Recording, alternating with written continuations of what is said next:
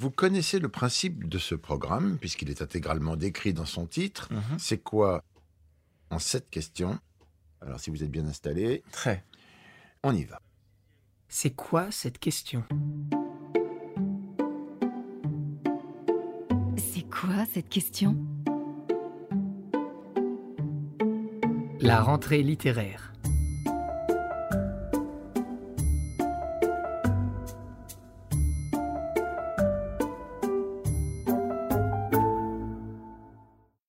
Antoine Caro, bonjour. Bonjour Vincent. Vous êtes toujours en charge de la maison Segers Mhm. et vous avez choisi pour introduire ce podcast sur la rentrée littéraire un extrait d'un des livres sélectionnés.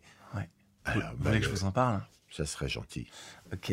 Donc il s'agit du début du livre The Big Sea, une autobiographie, qui est un livre d'un poète noir américain qui s'appelle Langston Hughes et que euh, Pierre Segers a publié en 47. C'est un poète qu'il avait rencontré parce que euh, dans une anthologie de la poésie noire américaine, Langston Hughes figurait. Il a contacté directement Pierre Segers. Il avait vécu à Paris dans les années 20. Il parlait le français et ils sont devenus extrêmement amis. Et c'est en lisant le livre de Colette Segers sur son mari où elle parle de ce livre en disant que c'est un livre euh, qu'elle trouve magnifique. Elle sait que parfois des livres manquent leur public, mais qu'elle trouve que celui-ci, quand même, c'est vraiment dommage. Donc, du coup, je l'ai lu à mon tour. J'ai été bien d'accord avec Colette Segers et j'ai voulu donner une deuxième chance à ce livre qu'on ressort donc un certain nombre d'années après sa première parution chez Segers au mois de septembre. Et euh, c'est tout simplement le début du livre. Donc Langston Hughes a une vie incroyable, je ne vais pas la raconter ici, mais en gros c'est un homme qui a joué un rôle clé dans la poésie tout court, dans la poésie au Nouveau Monde, aux États-Unis et même dans son influence en Amérique latine. Et puis, ça a été un acteur clé de ce qu'on a appelé la Renaissance de Harlem. Et dans cet extrait, ben, c'est tout simplement le début du livre. Il raconte qu'en s'embarquant sur un navire, parce qu'il sera aussi matelot, il y a un côté récit d'aventure dans ce bouquin, ben, pour se délester, il balance tous ses livres à la mer, un peu comme s'il voulait totalement pur avant de commencer sa vie. Voilà. Langston Hughes de Big Sea. À présent, mon geste me semble un peu mélodramatique. Mais au moment même, le soulagement d'avoir jeté mes livres à la mer fut tel que j'eus l'impression d'avoir arraché une tonne de briques du fond de mon cœur. Penché sur le bastingage du Malone, je jetai les livres aussi loin que possible dans la mer. Tous les livres dont je m'étais servi à l'université de Columbia, et ceux que j'avais achetés quelques jours auparavant avec l'intention de les lire. Les livres disparurent dans les remous obscurs que faisait la mer au-delà de Sandy Hook. Alors je me redressai, et j'aspirai le vent à plein poumon. Maintenant je n'étais plus rien qu'un matelot partant pour sa première traversée. Un matelot sur un grand cargo. Il me sembla que j'étais enfin devenu maître de ma destinée. J'étais un homme. J'avais vingt et un ans.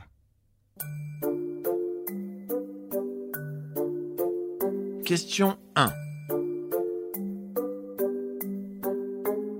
Antoine Caro, Oui. c'est quoi la rentrée littéraire? Rentrée littéraire, c'est une des institutions françaises les plus célèbres au monde. Enfin, en tout cas, quand on s'intéresse un peu aux livres, c'est unique. Je crois qu'on est le seul pays à avoir ça. C'est un peu lié, bien sûr, à, une autre institution euh, de la vie de l'édition et de la librairie française, qui est celle des prix littéraires qui peuvent récompenser à la fin de l'année tout livre étant paru dans l'année, mais en réalité, maintenant on le sait, ces prix récompensent plutôt des ouvrages qui sont sortis en août et en septembre, mais surtout en août maintenant. Donc la rentrée littéraire, concrètement, c'est ça. Et euh, bah, c'est une grosse bagarre, puisque chaque année, on dénombre que ça augmente, ça augmente un peu, presque pas, beaucoup, mais enfin, on se dit toujours qu'il y en a beaucoup. Donc pour les vainqueurs, les places sont peu nombreuses. Il y a beaucoup de, soldats qui tombent euh, au combat. Mais en même temps, à chaque fois, comme il y a une exposition absolument unique, parce que toute la chaîne du livre se mobilise, éditeurs, libraires, journalistes, jurés des prix, on a une exposition formidable et on a toujours cet espoir fou de d'avoir la, la lumière pour nous et pour les livres euh, en lesquels on croit euh, et qu'on a mis dans, cette rentrée littéraire. Voilà, donc c'est ça. Et d'une manière peut-être un peu plus marrante, on pourrait dire que ça ressemble à la rentrée des classes. Ça recommence chaque année. Puis il y a ceux qu'on retrouve, hein, qui sont là euh, tous les ans, parce qu'on était déjà dans la même classe avec eux l'année d'avant. Puis il y a les petits nouveaux. Et ça, c'est un truc important dans la rentrée littéraire. C'est aussi l'occasion de découvrir de nouveaux auteurs, ceux qui ont publié les premiers romans. C'est un élément clé de la rentrée littéraire. Et puis, ben, comme on est en classe, et ben, il y a des prix et ils sont remis à la fin de l'année. Il y a les bons élèves et puis ben, il y a ceux qui se disent qu'ils réussiront mieux l'année prochaine. C'est ça, la rentrée littéraire. Question numéro 2. Ouais. C'est quoi votre méthode, la méthode Caro, pour l'organisation et le suivi de la rentrée littéraire Alors, la méthode Caro, The Caro's Method. on va dire que il faut s'y prendre très en avance. Et cette année, je m'y suis pas pris très en avance. Et il faut équilibrer, doser sa production. En gros, faut pas trop de livres. Et là, par contre, cette année, je suis bon parce que voilà, on a entrepris de mettre euh, sur pied notre programme Segers euh, au mois de, allez, au mois de janvier. Et normalement, bah, en fait, en janvier, tout est déjà prêt pour la rentrée littéraire. Il faut s'y prendre quasiment un an à l'avance. Donc cette année, bah, j'ai deux livres. Un qui est en pure rentrée littéraire, qui est Héloïse Guette-Bélissen, au mois d'août. Crayon, c'est le jour du fracas. Et celui de Langston Hughes, dont on a cité un extrait tout à l'heure, qui n'est pas une nouveauté, mais qui est un livre largement inconnu et qui sort au mois de septembre. Donc la méthode, je dirais, c'est euh, Less is more. Wow. En anglais, puisque The Big C, le titre est anglais. Ah, d'accord, d'accord. Ouais. D'accord. Question 3, un peu polémique. C'est quoi qui motive votre choix de tel ou tel ouvrage présenté à la rentrée littéraire Alors là, euh, il y a le mot littéraire, c'est incontournable. Ça veut tout dire et rien dire, mais on doit quand même euh, trouver dans cet ouvrage, à la fois nous qui le publions et ceux qui vont le lire, une qualité dite littéraire. Euh, bah, c'est un intérêt euh, porté euh, à la forme, à l'écriture, notamment. Bon, ça peut être d'autres choses. C'est une conviction que ce roman est important, important pour nous, qui peut être important pour d'autres. Euh, voilà, puis c'est aussi l'idée qu'avec ce titre-là, euh, on, on a une chance de tirer notre, notre épingle du jeu. hein. Voilà, il y a peut-être des règles qui sont imposées quand même par le, par le contexte même de la rentrée littéraire. Il y a des champions possibles et des champions impossibles. Par exemple, avoir des auteurs qui sont capables de supporter la pression, euh, des choses comme ça, vous voyez? Alors ça, on forme une équipe. Donc il y a des auteurs qu'on qu'on convainc parfois, qu'effectivement, vous avez raison, qui se disent, oh là là, mais en rentrée littéraire, je vais pas faire le poids, c'est la guerre, les places sont rares, etc. Donc euh, on leur dit, mais si, ton livre, euh, ton livre euh, le mérite amplement et on sera tous derrière toi à se battre pour le faire exister.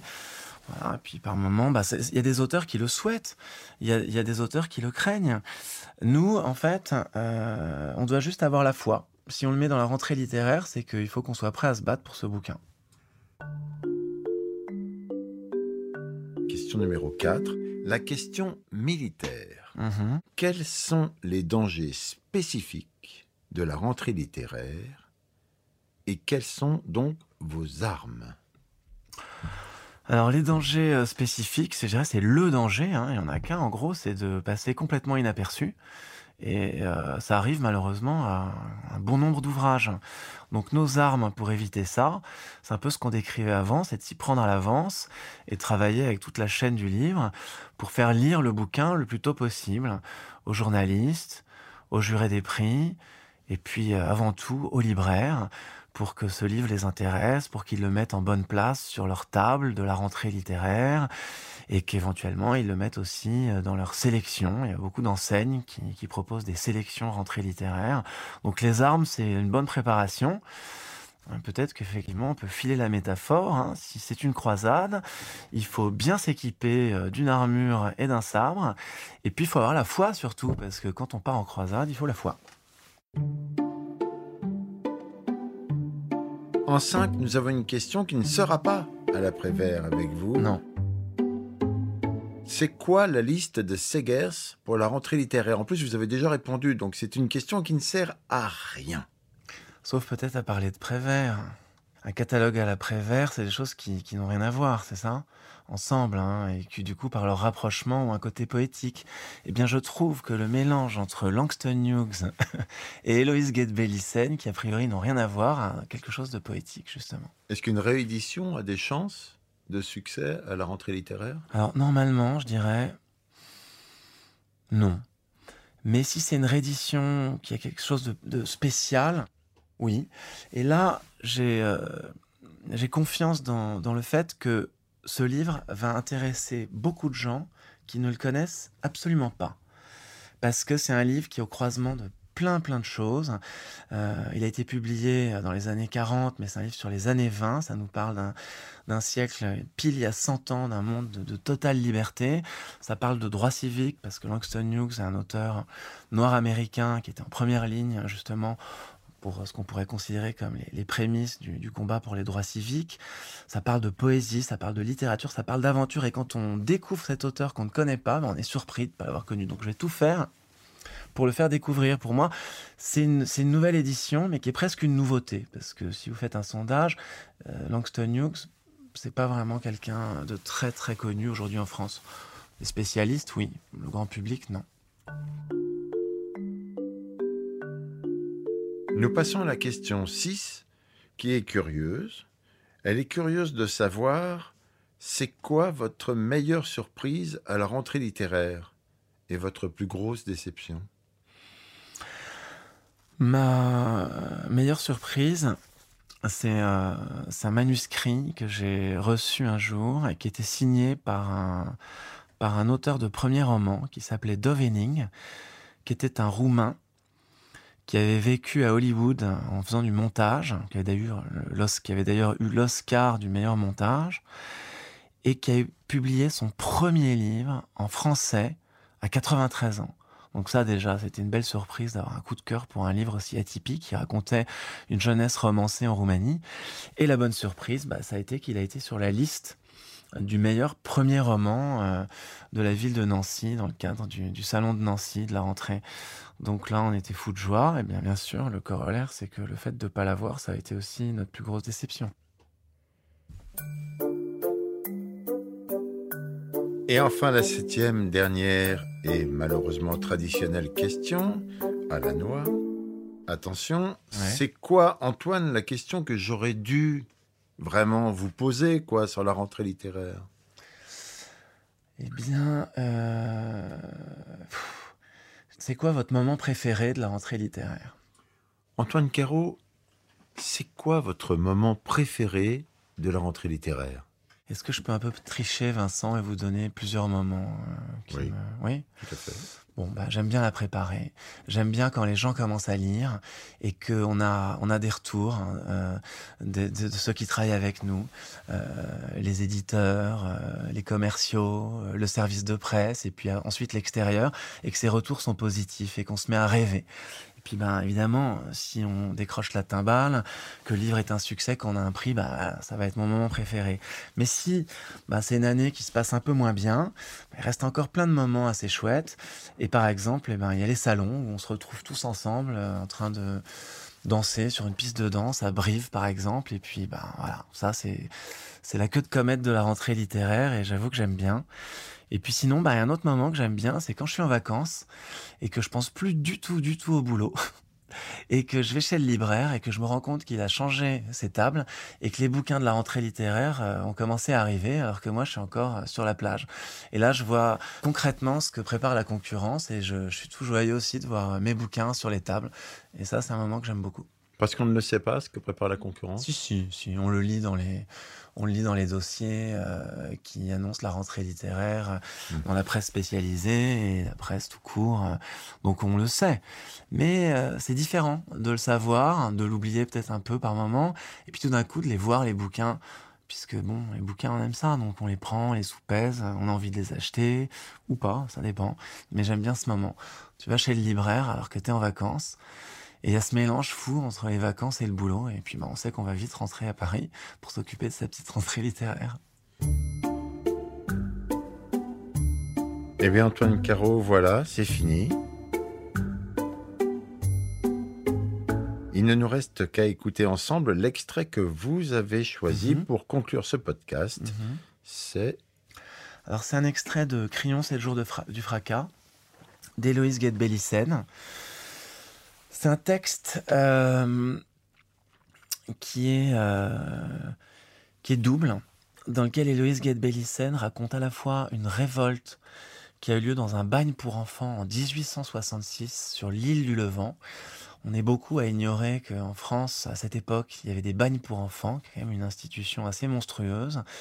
Héloïse Guedbellicène s'est intéressée à cette histoire. Elle est allée jusqu'à aller chercher euh, dans les archives de Draguignan des documents qui ont permis de, retracer, en réinventant un peu euh, cette histoire terrible, puisqu'elle a terminé, c'est terminé par la mort dans un incendie de 13 enfants. Les enfants se, sont révoltés, mais arrivés, ce sont des enfants qui sont morts dans cette révolte. Puis l'autre volet de cette histoire, crions le jour, c'est le jour du fracas, c'est euh, la, la jeunesse d'Héloïse Guedbellicène dans les années 90. C'est sa génération. C'était une fille grunge. Et elle raconte euh, son histoire, plutôt l'histoire de sa bande. Sa bande, c'est ceux de la table, parce qu'ils se retrouvaient dans un endroit qu'on appelait la table. Et en fait, elle fait un, elle, elle, euh, elle dresse un parallèle entre ces, entre ces deux moments et ces deux bandes, parce qu'autour d'elle, tous ces gars-là ont mal fini. Et elle s'est dit, en fait, nous, si on avait vécu 100 ans plus tôt, on aurait été au bagne. Mais à la place, parce qu'on n'arrivait pas plus à trouver notre place dans la société que ces pauvres enfants qui ont été mis au bagne, ben on s'est autodétruit. Et de même qu'eux, ils n'ont pas réussi à se révolter sans s'autodétruire, nous, dans notre bande, tous ceux qui se sont révoltés, qui sont allés jusqu'au bout de leur révolte, ils l'ont payé très cher, et pour beaucoup d'entre eux, de leur vie. Donc voilà, 100 ans, plus de 100 ans d'écart, parallèle marquant. Et au-delà de ça, c'est une interrogation sur, euh, sur la jeunesse, sur son besoin de, de liberté et son étouffement quand elle ne trouve pas euh, sa liberté. Et ça fait écho, bien sûr, à, à ce que j'imagine la jeunesse peut ressentir aujourd'hui. Héloïse Gay de Bellicène, Crions, c'est le jour du fracas.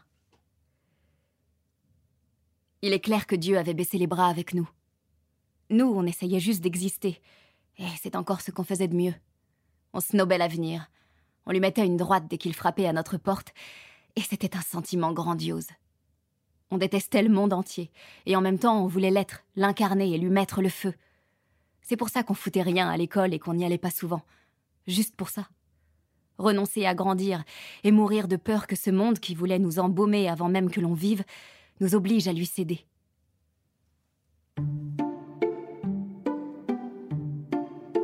Antoine Caro, merci. Il n'y a pas de quoi, Vincent. Mais si, justement. Oui, c'est vrai, vous avez raison, finalement.